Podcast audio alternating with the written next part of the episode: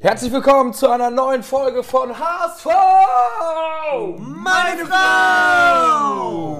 Mit dabei ist Kai. Moin, moin. Bones. Moinsen. Muchel ist auf geheimer Mission unterwegs. Auflösung nächste Woche. Achtung, Spoiler. Und ich, Gato, ähm, ich bin auch mit dabei. Und heute haben wir aber viele Themen, denn es hat sich einiges beim HSV getan. Wir sprechen natürlich kurz über die EM. Äh, wir sprechen über die Vorbereitung beim HSV. Wir sprechen über Zugänge und Abgänge. Was ist da eigentlich der Status quo? Wir sprechen über den Spielplan, über die äh, Torwartsituation, über Corona und, und, und, und. Ähm, ein, zwei wilde Thesen sind auch mit dabei. Also äh, vollgepackt die nächsten 20, 30 Minuten. Erstmal vorweg können wir kurz abhaken, EM. Äh, was ist euer Fazit? Als HSV-Fan ist man leid geprüft. Ähm, deswegen, äh, es war jetzt wirklich echt schade. Ich hatte mich gerade so in die EM eingefunden. Ich war ja nicht ganz von Anfang an dabei. Der Saisonabschluss mit dem HSV und so weiter. Und dann ging alles so schnell. Ja, ich habe einen Hals auf Löw persönlich. Ich fand, das war eine Minus-Performance von ihm, schon äh, nicht nur bei der EM, sondern auch die Monate davor. Aber ich muss ganz ehrlich sagen, ich brauchte nicht lang und jetzt ist mein Fokus tatsächlich wieder, und das freut mich, auf den HSV gerichtet. Ähm, bald geht es ja auch schon wieder los. König Fußball, zweite Liga und äh, dementsprechend ähm, bin ich jetzt doch wieder gut drauf. Endlich wieder HSV. Ja, ich habe es auch äh, relativ schnell abgehakt. Nach der Vorrunde der Gruppenphase ähm, war es eigentlich mit Anlauf, dass man eigentlich das jetzt nicht weit bringen kann. Löw hat sich wieder äh, äh für die falsche Taktik entschieden und ähm, Deswegen äh, war das eigentlich so ein zähes Gekicke, was zum Ausscheiden geführt hat und schnell abgehakt. Ja, also wir haken das Thema auch schnell ab. Ich äh, danke Löw für, für, für die Jahre 2016, äh, 2006 bis 2016 mit diversen Halbfinals und auch einem Titel. Aber die letzten beiden Turniere waren Schrott und ich bin ja. mir sicher, dass du mit dieser Mannschaft geiler spielen kannst. Also und deswegen freue ich mich auf Hansi äh, Flick, der neue Coach, und ich bin mir sicher, mit Hansi wäre es besser gewesen. Okay, dann aber jetzt mal ganz kurz. Also Mannschaft ja. finde ich übrigens auch Weltklasse. Die Mannschaft ist Zucker. Aber kurz mal deine Reihenfolge, Gato. Äh, Tune, Löw, Walter. Von 1 bis 3. 3 ist das schlechteste, 1 der beste Trainer. Aktuell gerade? Ja. Ja, es ist, es ist richtig. Ich muss sagen, ich muss, ich muss sagen, ne? Ich kenne, ich kenne Tim Walter kein Stück so aber er startet, warum auch immer, bei mir mit Minus. Irgendwie ist es, ich weiß nicht so vom Gefühl oder was man so hört. Also ich habe ihn äh, echt im Auge und ich würde sagen, echt so Löw auf 1, Tune auf 2, Wald auf 3. Oha, ehrliche Worte. Okay, krass, ja. Ja, aber gut, wäre ja auch irgendwie schwierig, wenn direkt so ein Tim Walter irgendwie vor Jogi Löw wäre, der sich nun wirklich verdient gemacht hat, jetzt ein bisschen zu stur vielleicht gewesen ist oder zu zu sehr Sachen gesehen hat oder die, die andere, die vielleicht der Wahrheit nicht entsprachen. Ähm, naja, wie, wie auch immer, aber schöne Frage, Kai. Ähm, wie, ganz kurz, wie siehst du das? Wie würdest du es machen? Ich bin bei dir. Ja? Ja, okay. leider bei dir. Aber, es ist, ja, aber das ist doch nicht geil. Also ich, ich gebe dir recht und ich habe aber eine andere Antwort von dir erhofft. Also ja. sorry, wir müssen Tim Walter auch mal irgendwie pushen, Mann. Das ist jetzt ja. der Mann, der mit dem HSV reingeht. Aber absolut, absolut. Aber noch, noch hat er mich nicht. Aber wir können, ich, ich, ich lasse mich natürlich sehr gerne eines anderen überzeugen. So, jetzt beim HSV wie ist eigentlich die Lage des HSV, wenn ihr jetzt irgendwie kurz abgeschaltet habt beim HSV mal und äh, in die wohlverdiente Sommerpause auch ähm, für, für die Stimmung, fürs Gehirn, fürs Emotionale gegangen seid. Ähm, völlig zu Recht, wir bringen euch jetzt mal wieder auf den neuesten Stand. Der HSV ist aktuell im Trainingslager in Grassau. Das ist da so Richtung Chiemsee, so quasi ganz, ganz im Süden der Republik in Deutschland und bereitet sich dort vor. Eben gerade Testspiel 1-0 gewonnen gegen Innsbruck, kommen wir gleich nochmal drauf. Und ähm, was ja eigentlich sehr, sehr viel wichtiger ist, ist, ähm, wie sieht denn die Mannschaft nächstes Jahr aus? Also, was sind denn die Zugänge und Abgänge? Bones, da kannst du vielleicht mal was sagen. Status quo heute, was haben wir heute für einen Tag? 30.06. Ne? ne? Mittwochabend. Ähm, wie sieht's aus? Ja, äh, wir gehen ins vierte Jahr, zweite Liga und es kommt. Warte, mach, mach mal das Mikro so, ja, so drunter dann, dann. Wir dann. kommen äh, zum vierten neuen Kader mehr oder weniger. Es wird wieder einmal komplett durchgewürfelt. Und zwar haben wir als Neuzugang Robert Glatzel von Cardiff City, Mittelstürmer für 900.000 Euro abge äh, abgekauft. Jonas Meffert, davon hatten wir schon berichtet, äh, von Holstein Kiel für 500.000 fürs defensive Mittelfeld. Miro Muheim, ein linker Verteidiger aus der Schweiz vom FC St. Gallen, kommt für eine Leihgebühr von 200.000.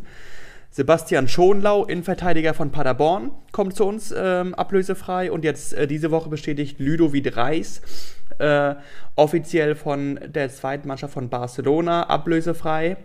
Hat im letzten Jahr aber schon leihweise in Osnabrück gespielt als zentrales Mittelfeld. 27 Spiele, ein Tor, eine Vorlage. Es wird abzuwarten sein, ob er die Hoffnung im zentralen Mittelfeld umsetzen kann, die man in ihn setzt. Amici kommt von Karlsruhe zurück, wird aber gleich weiter verliehen nach Bolton in die äh, dritte englische Liga. Für ein halbes Jahr, ne? Nur. Genau, für ein halbes Jahr. Und Robin Meissner, wir haben es geahnt, bekommt seinen Profivertrag, steigt von der HSV 2. in die erste Herren auf.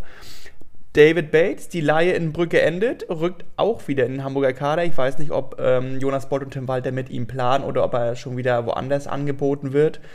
Und ähm, die Leihe von Opoku, Aaron Opoku, der war nach Regensburg verliehen, die endet auch diesen Sommer. Ähm, Dazu mal ganz kurz, also David Bates ist ja Weltklasse, als er zurückkommt. Ich habe den ja schon völlig vergessen. Ja. Einer meiner Lieblingsspieler, für alle, die den Podcast schon lange hören. Aber eigentlich ist, ich muss sagen, der Hauptgrund, dass er mein Lieblingsspieler ist, dass er aus Schottland kommt. Ein Skandal, dass er nicht bei der EM mit dabei war. Ne? Ja, Da hat anscheinend stimmt. Die, aber die schottische Mannschaft war natürlich auch sehr gut. Ne? Man, man siehe das Spiel gegen England. Ja, das stimmt. War quasi besser als Deutschland. Also hätte er in der Innenverteidigung besser als Hummels und Günther sein müssen.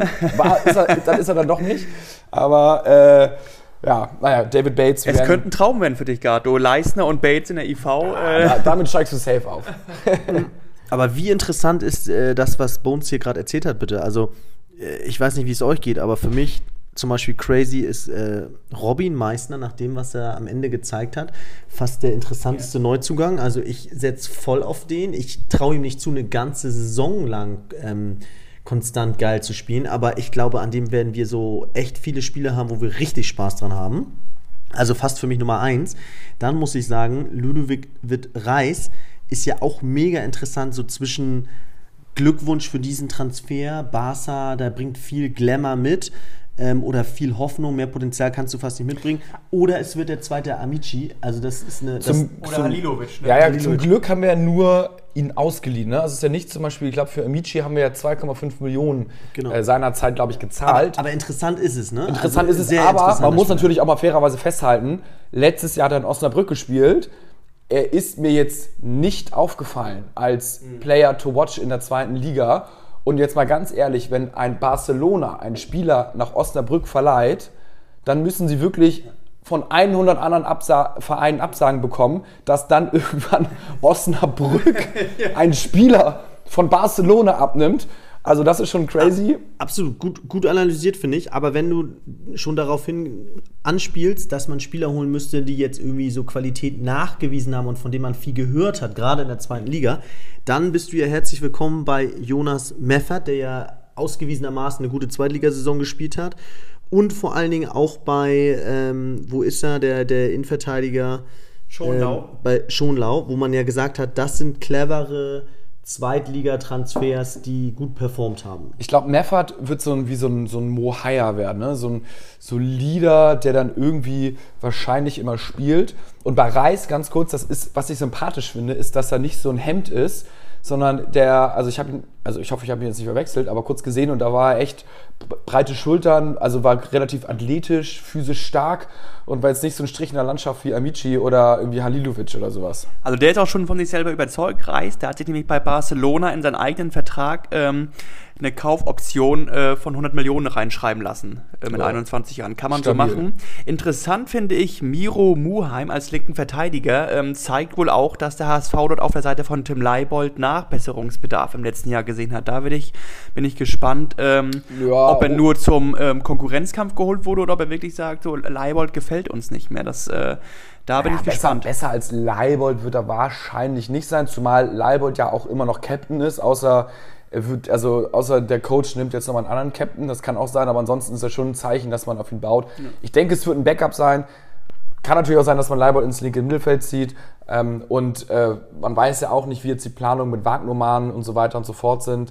Ähm, Narei, der auch mal hinten spielen konnte, wurde jetzt auch verkauft, aber ja. Ja, und über den teuersten Neuzugang haben wir gar nicht gesprochen. Und, äh, also den müssen wir auf jeden Fall auch nochmal äh, analysieren. Äh, Glatzel von Cardiff City. Also ähm, Ja, das ist, glaube ich, er so der Stürmer, den wir suchen? Ist es die Nummer 1? Ist es die Nummer, Nummer 1? Apropos neue Nummer 1. Ich sehe ja hier regelmäßig aktuell gerade Lasogga auf dem Spielplatz.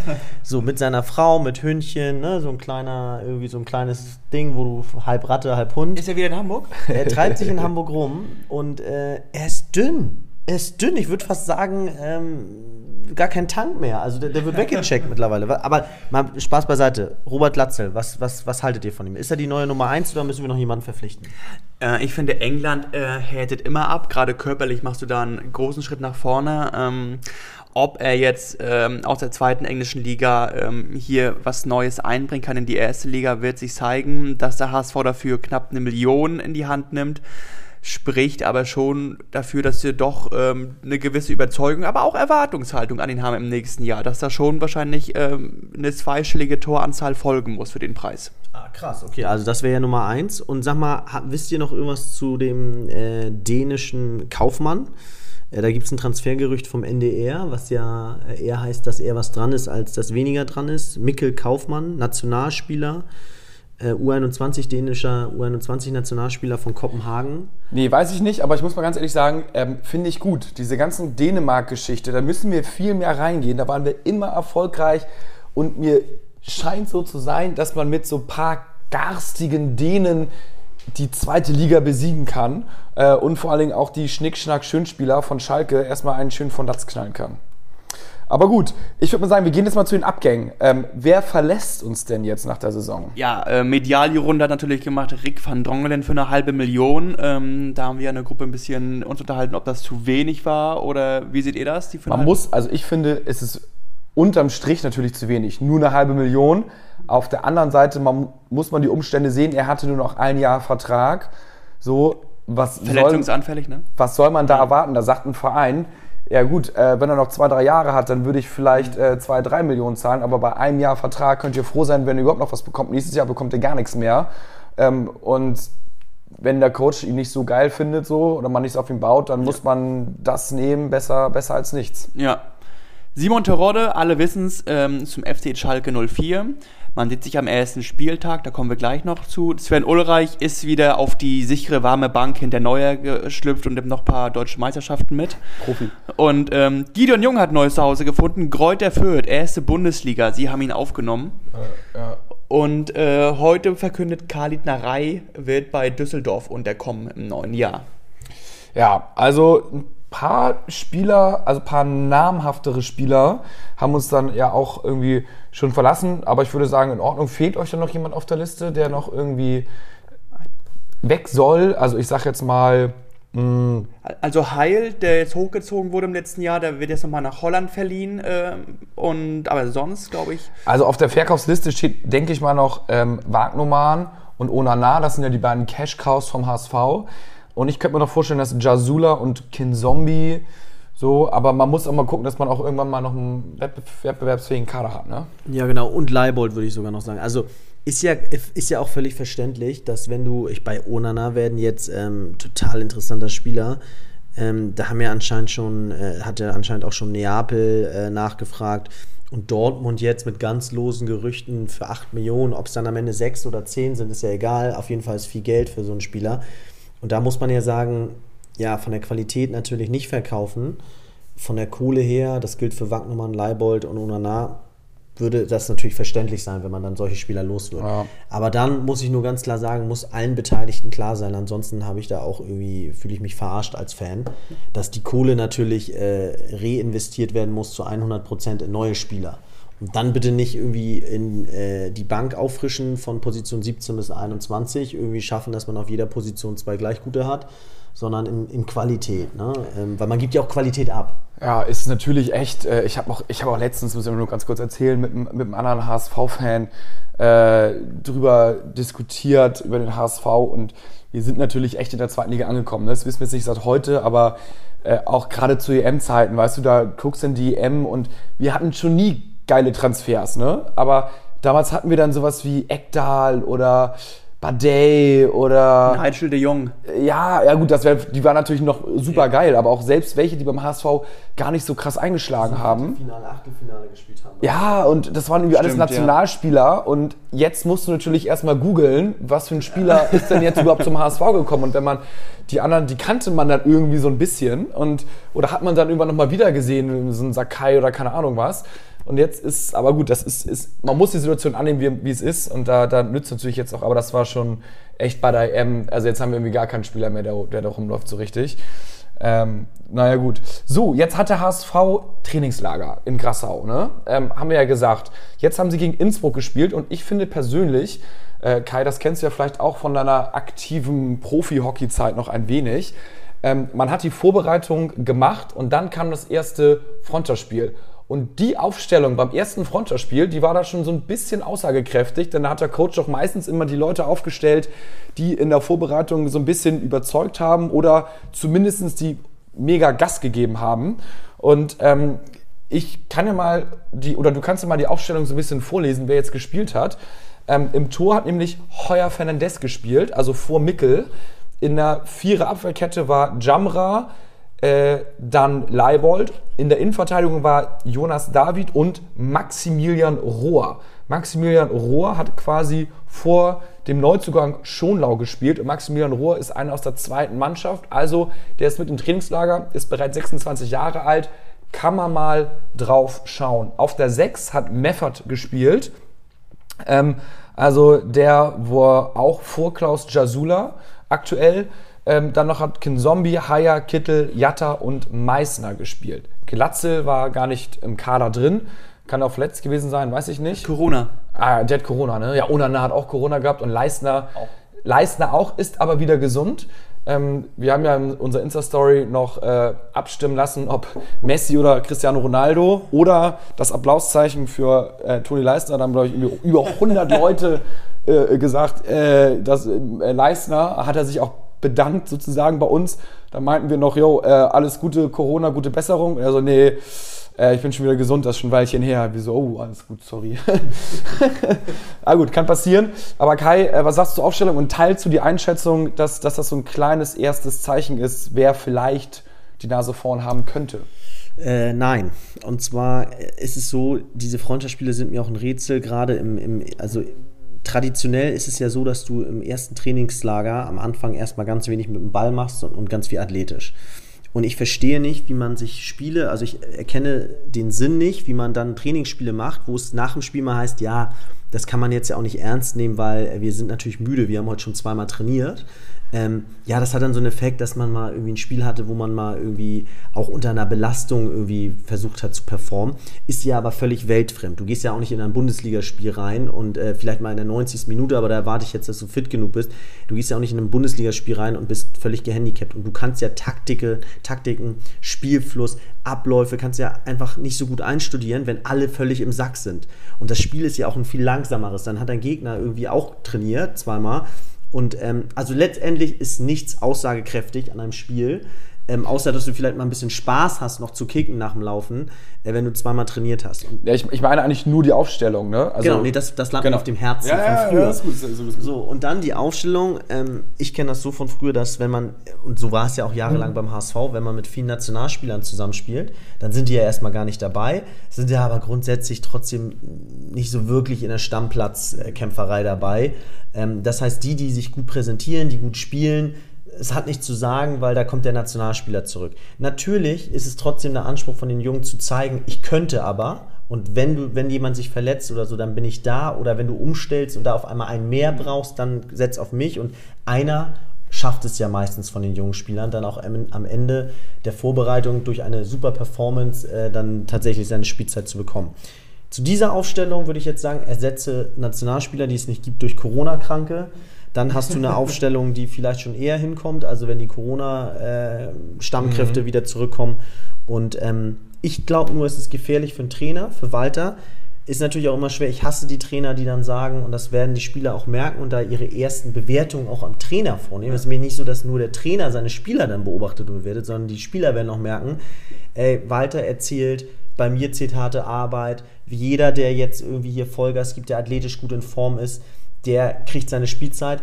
Ja, und dann muss er natürlich, am Ende hat er die schwierige Aufgabe, kurz vor Saisonstart, dass er Entscheidungen treffen muss, harte Entscheidungen treffen muss. Und dann wird der ein oder andere Spieler sagen, ey, total straight und gut gemacht. Dieser Walter ist ein klasse Trainer, kann ich alles nachvollziehen, wenn er ein guter Moderator ist. Oder er wird sagen, was für ein Spacken labert hier irgendwas von Fitness und so und trotzdem nicht mal eine faire Chance erhalten. Ja. Und deswegen ist es auch eine ganz, ganz spannende Zeit für so einen Trainer, diese Vorbereitung zu nutzen, um da eben auch eine Mannschaft vielleicht mal hinter sich zu bringen. Ne? Da sieht man, wie wichtig diese Moderation mittlerweile ist. Es ist auch schwierig, ich glaube, da sind wir uns auch alle einig. Ähm, ich glaube, wenn du eine Million für einen ähm, Stürmer ausgibst, da ist ja auch schon im Kader eigentlich klar, der wird wahrscheinlich die ersten Saisonspiele machen. Das ist, also sonst gibst du ja das Geld nicht aus.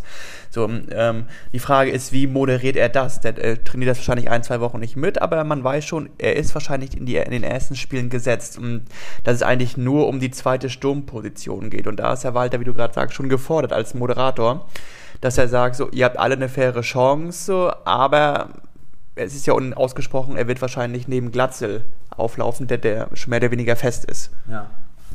Ja, genau. Also echt interessant, die Vorbereitung. Und ähm, ich hoffe, das hat deine Frage so ein bisschen beantwortet. Ja, nee, ich habe weit ausgeholt. Es sind, auch, es sind auch zum Beispiel dieser Suhonen, das ist so ein Finne, ne, der ist auch irgendwie eingewechselt worden. Also eine Halbzeit hat er komplett ausgetauscht. Ähm, also das ist auch mal ein Player to watch. Winsheimer und Duziak und Haya waren zum Beispiel da, ich sage jetzt mal nicht in der ersten Elf, muss man auch mal sehen, ja eigentlich auch Kandidaten für die erste Elf. Man weiß natürlich jetzt nicht, wie es mit dem Wechsel und so weiter und so fort ist, aber wir werden das Trainingslager natürlich weiter im Blick behalten ähm, und danach auch, äh, ja, wenn die wieder zurück sind, ein Resümee ziehen, wer denn Gewinner und wer denn Verlierer ist. Ähm, aber was natürlich zählt, ist am Ende die Performance ähm, am ersten Spieltag und da geht es gegen äh, den Sch Schalke. Ich habe hier gerade einen Spielplan von, äh, ich habe hier irgendwie anscheinend einen falschen Spielplan, denn hier spielen wir nicht gegen Schalke. Das war der von der letzten Saison. Ich öffne mal einen anderen, aber ähm, wer hat den, hast du den Spielplan beisammen? Ja, ich mache ihn ganz ähm, kurz. Da geht es am ersten Spieltag auf jeden Fall gegen, auf Schalke. Und ähm, da sind 19.000 Fans zugelassen, aber keine HSV-Fans. Genau. Und da hat man jetzt, finde ich, bei Deutschland und England gesehen, dass das doch auch schon ein krasser Nachteil ist, oder? Also du spielst jetzt das erste Mal so richtig, richtig auswärts. Mehr auswärts geht nicht. Kein einziger eigener Fan dabei. Endlich aber mal wieder Fans, aber leider nur für den Gegner. Dann leider noch bei einer starken Truppe.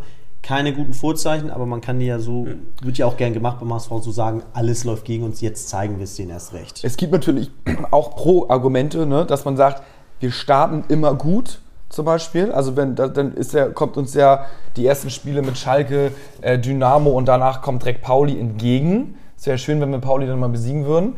Und Schalke hätten wir abgehakt, weil überlegen wir mal, sollte sich jetzt die äh, verfluchte Delta-Corona-Variante nicht weiter ausbreiten oder man dürfte trotzdem ins Stadion wie in England, dann würden wir eventuell in der Rückrunde erst äh, und in der späten Hinrunde gegen Schalke spielen und dann haben die äh, was haben die, auch 58.000 Zuschauer oder 60.000 genau. 60 Zuschauer in der Weltins Arena und dann wird es vielleicht on top doch noch mal ein bisschen schwieriger als jetzt nur mit 19.000. Also ich denke mal, ähm, ja, wir werden sehen. Ist aber wieder ein sehr durchwachsener Spielplan. Du hast hinten dieses Jahr auch wieder ein paar Graupen mit Ingolstadt, Rostock, Jan Regensburg. Hast noch am vorletzten einen relativ starken mit 96. Ähm, es wird sich zeigen, wie der HSV es diesmal wuppt. Ähm, also du hast jetzt nie eine Strecke von 5, 6 Spielen, wo völlig blinde und dann wieder 5, 6 starke, sondern ist äh, gut durchmischt dieses Jahr. Ne? Wichtig, das letzte, die letzten beiden Spiele geht gegen Hannover 96 und gegen Hansa Rostock. Und wir spielen quasi in der Rückrunde, also am 34. Spieltag, genau. auswärts in Rostock und 33. zu Hause gegen 96. Das sind die Spiele, worauf es natürlich ankommt. Ja, also ich finde schon, man erkennt, dass nach dem 12. Spieltag nach Kiel du fünf Spiele zum Saisonabschluss oder Hinrundenabschluss hast, wo du Zwei wieder Siege. nur sagen kannst, ähm, es liegt an uns. Ja. Also da, wo du, wo Gegen, du gegen wen spielen wir dann? gegen Karlsruhe, Regensburg, Ingolstadt, Hannover, Rostock. Äh, wenn du annähernd den Anspruch hast, irgendwie Ja. selber zu bestimmen, ob du hochgehst oder nicht, dann musst du diese Mannschaften schlagen. Zumindest weißt du, dass du gegen Regensburg, Ingolstadt und Rostock drei Siege. Genau, und du kannst auch positiv formulieren. Du kannst in meinen Augen auch auf Platz 4, 5 noch sein, zu dem nach dem 12. oder äh, sechs Spieltage vor Schluss. Ähm, da ist noch dann einiges drin. Matteo schreibt bei uns auf Instagram, HSV meine Frau, wo wir auch immer sehr aktiv mit den Stories sind, zumindest zum Spieltag hin. Ähm, These, diese Saison wird umgekehrt. Zwei Auftaktspiele, wer die ersten, also am Anfang spielen wir schwach und die Rückrunde wird stark.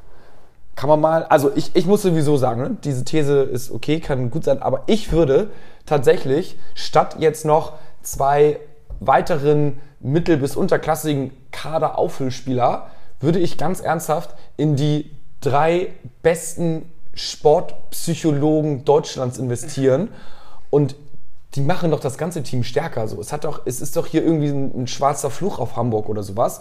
Ähm, und da würde ich der, Mannschaft in jeder, ähm, in, jedem, ja, in jeder Phase der Saison dadurch Halt geben und mal ganz, ganz, ganz krass anfangen, vielleicht auch mit dem Stuff irgendwie äh, psychologisch zu arbeiten, weil es ist doch die letzten drei Jahre sind wir konstant am 20., 22. Spieltag eingebrochen und das ist doch jetzt nicht leistungsmäßig, das ist doch auch kopfmäßig. Also man kann natürlich sagen, uh, nach 20 Spieltagen äh, haben die gegnerische Mannschaft uns entschlüsselt oder es ist halt einfach immer äh, zum Ende hin.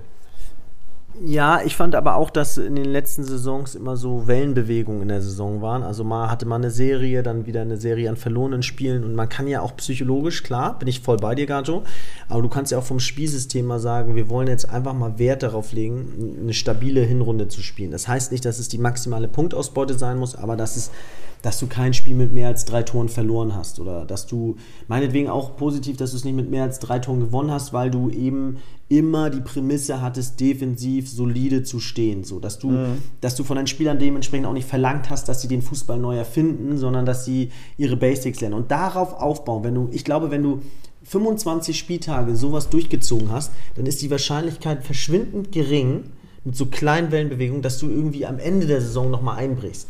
Aber wenn du natürlich vorher schon dieses Auf und Ab hattest, dann ist, und dann kommt noch dieses negative Momentum psychologisch dazu, was du hattest, und keiner kann sich irgendwie festhalten, weil alle wissen, ja, vor drei, vier Spieltagen lief es noch richtig schlecht und erinnern sich noch dran.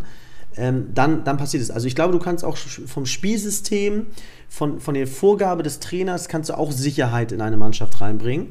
Und ähm, ja, da, da, ich, ich wollte aber noch mal eine andere Frage stellen, weil das ist, das spielt auch rein. Psychologe ist auch Horst Rubresch.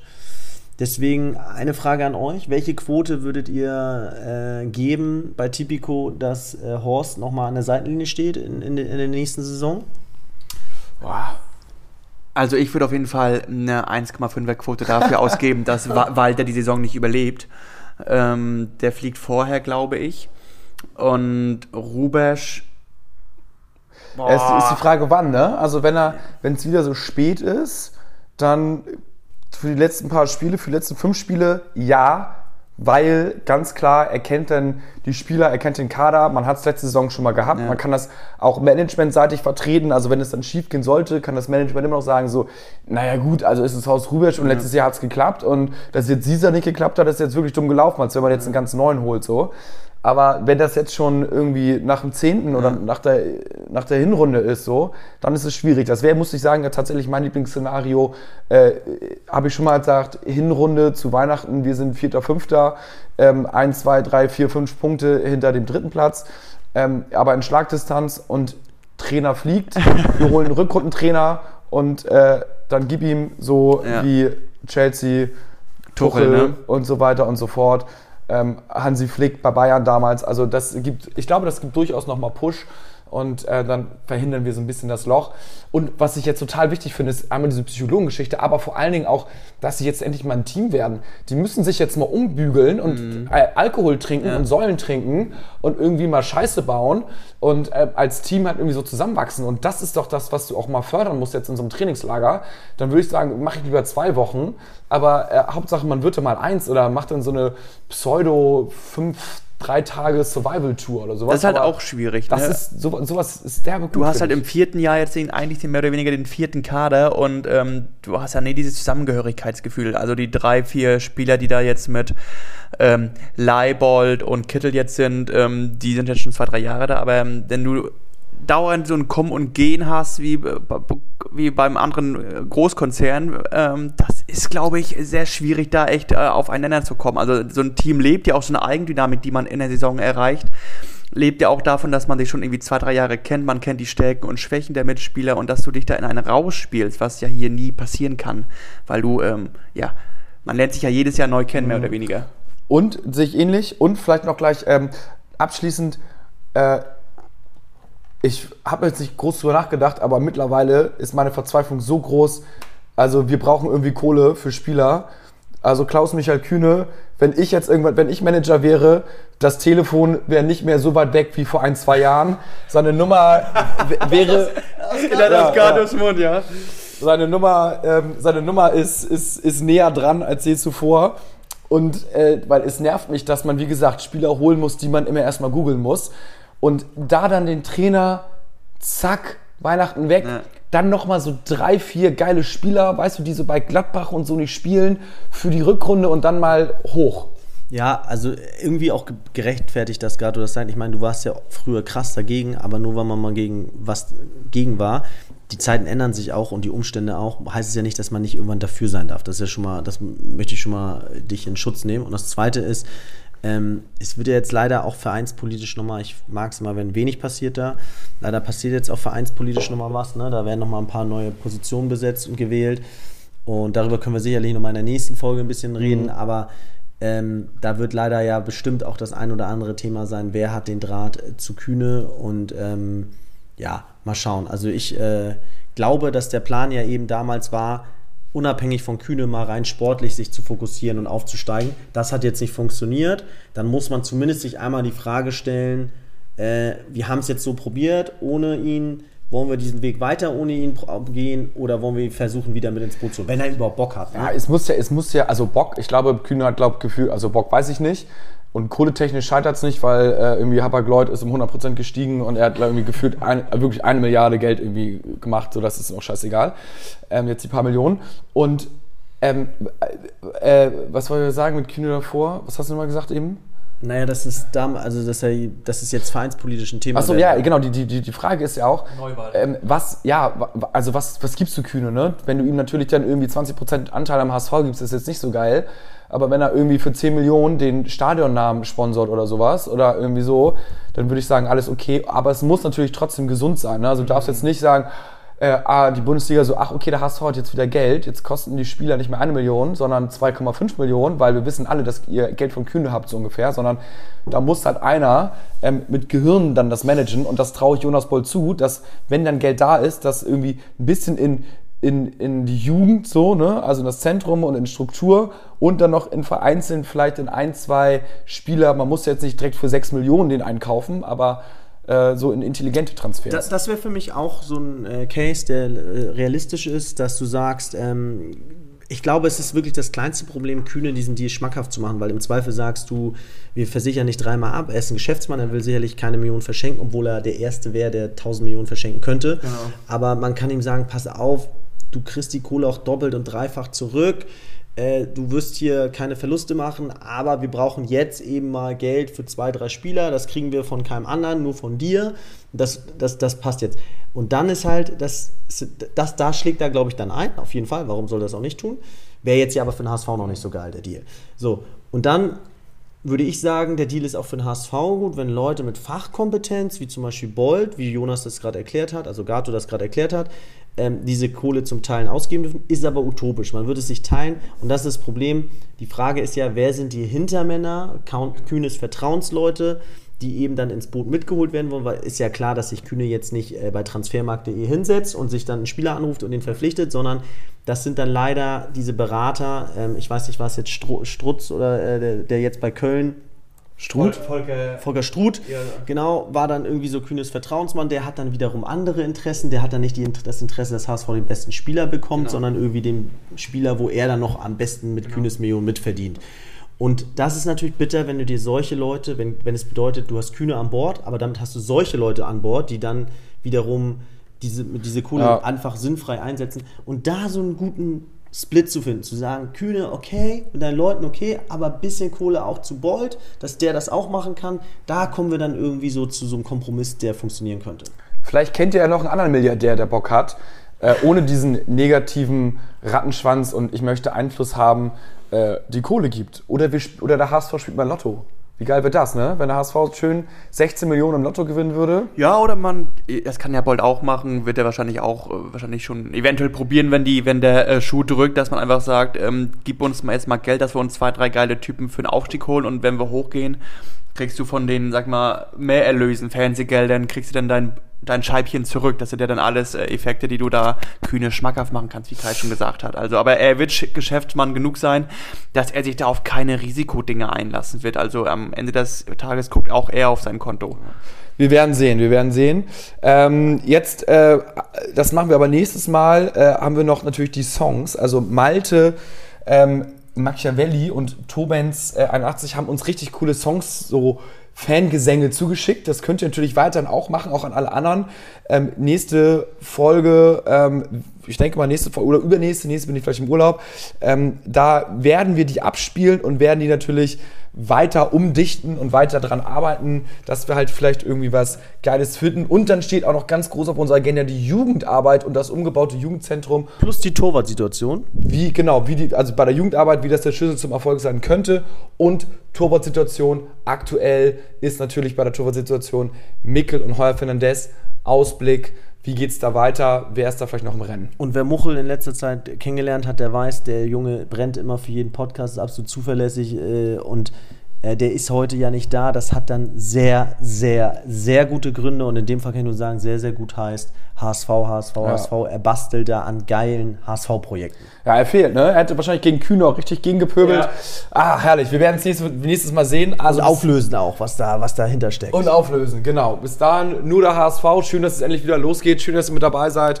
Äh, lasst uns gerne eine 5-Sterne-Bewertung auf Apple oder Spotify, kann man auch Und bewerten. folgt uns gerne. und folgt uns gerne, dann, äh, Es gibt bald wieder Trikots zu verlosen. ja, und dann füttert uns mit News, mit Ja, News, News, die wir hier Gerüchte. für euch ausdiskutieren und ausfahren. Oder auch nur mit willenloser Scheiße. Wir antworten auf alles. Obwohl letzten, äh, die ganzen Claps sind wir immer noch dabei zu antworten von Leistner. Also, ähm, nur der HSV und ciao, ciao. Ciao.